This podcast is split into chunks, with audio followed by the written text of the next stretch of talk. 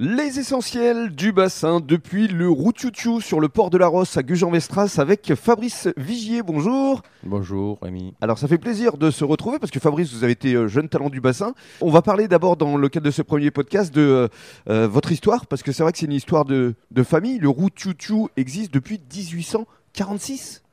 Oui, alors euh, de, de, de familles, comme de nombre de familles d'ostréiculteurs ici, euh, on a relancé l'activité en 2002 et il est vrai que dans les grands-parents, la grand-mère mon grand-père euh, exerçaient à, à cette époque-là et, euh, et, donc ils étaient par cœur plus qu'ostréiculteurs à l'époque et puis, puis le métier a évolué et, et en 2002 je relance l'activité du grand-père qui, qui n'avait pas de succession ni de, de, repreneur. Oui, alors justement le nom du Routioutou, c'est cette succession familiale? C'est ça, c'est un hommage à mes grands-parents, à mon enfance, euh, au port de mon enfance. Et euh, dans le Routoutou, c'est le surnom de mon grand-père, euh, qui veut dire le, petit du petit homme. Mon arrière-grand-père, le surnom, le chafre, euh, comme on le dit dans la région, c'était le Routiou. Et donc le petit, le petit du Routiou, c'est le Routioutou. Donc un hommage à mes grands-parents et, et, le nom de la cabane. Alors on va décrire les lieux. Ici, on est effectivement sur le port de la Rosse. Combien de couverts ici exactement dans votre cabane? Eh bien, disons que c'est des couverts qui sont un peu dispatchés au, au gré du, du, temps, hein, comme je dis. C'est qu'on peut en mettre au bord de l'eau, euh, au, bord des quais, on peut en mettre devant la cabane s'il y a un petit vent de nord-ouest qui est un peu frais. Euh, toute l'année, moi, ça a été mon objectif, c'est de faire la dégustation d'huîtres, la vente d'huîtres à, à, emporter sur place en direct.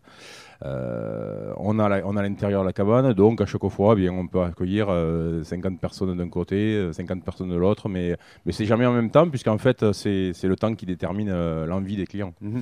Et alors, euh, il y a plusieurs types de formules? On, on fait, ça, Souvent, ça se vend sous forme de 6 huîtres, 12 huîtres, un verre de vin blanc, pain beurre, puis après, c'est toujours pareil, là, par rapport à la réglementation du domaine maritime, on a, on a droit à quelques crevettes, bigorneaux, pâtés vin blanc, vin rosé. Voilà, voilà parce qu'il faut expliquer aux personnes qui nous écoutent que effectivement tout ceci est bien réglementé. Vous n'avez pas le droit de faire du café pour la clientèle, pas de dessert. C'est vraiment dégustation d'huîtres. Voilà, donc euh, il, y a, il, y a, quelques années, oui, quand le, on a su, su, subi des problèmes sur les toxines, sur des, des, des difficultés dans le métier, euh, une autorisation de, par le biais d'une demande professionnelle a été autorisée par la préfecture de pouvoir avoir un prolongement d'activité autour de notre produit, c'est-à-dire euh, des huîtres, quelques produits annexes pour ceux qui n'aiment pas les huîtres et Bien qui sûr. peuvent accompagner ceux qui en dégustent. Mmh. Et donc euh, là-dessus, un, un, arrêté s'est mis en place qui gère l'activité de, de, notre entreprise et, et de bien d'autres sur le domaine maritime, euh, voilà, en, en ces lieux. Très bien. Et dans le cadre du deuxième podcast, on va parler de votre métier d'ostréiculteur.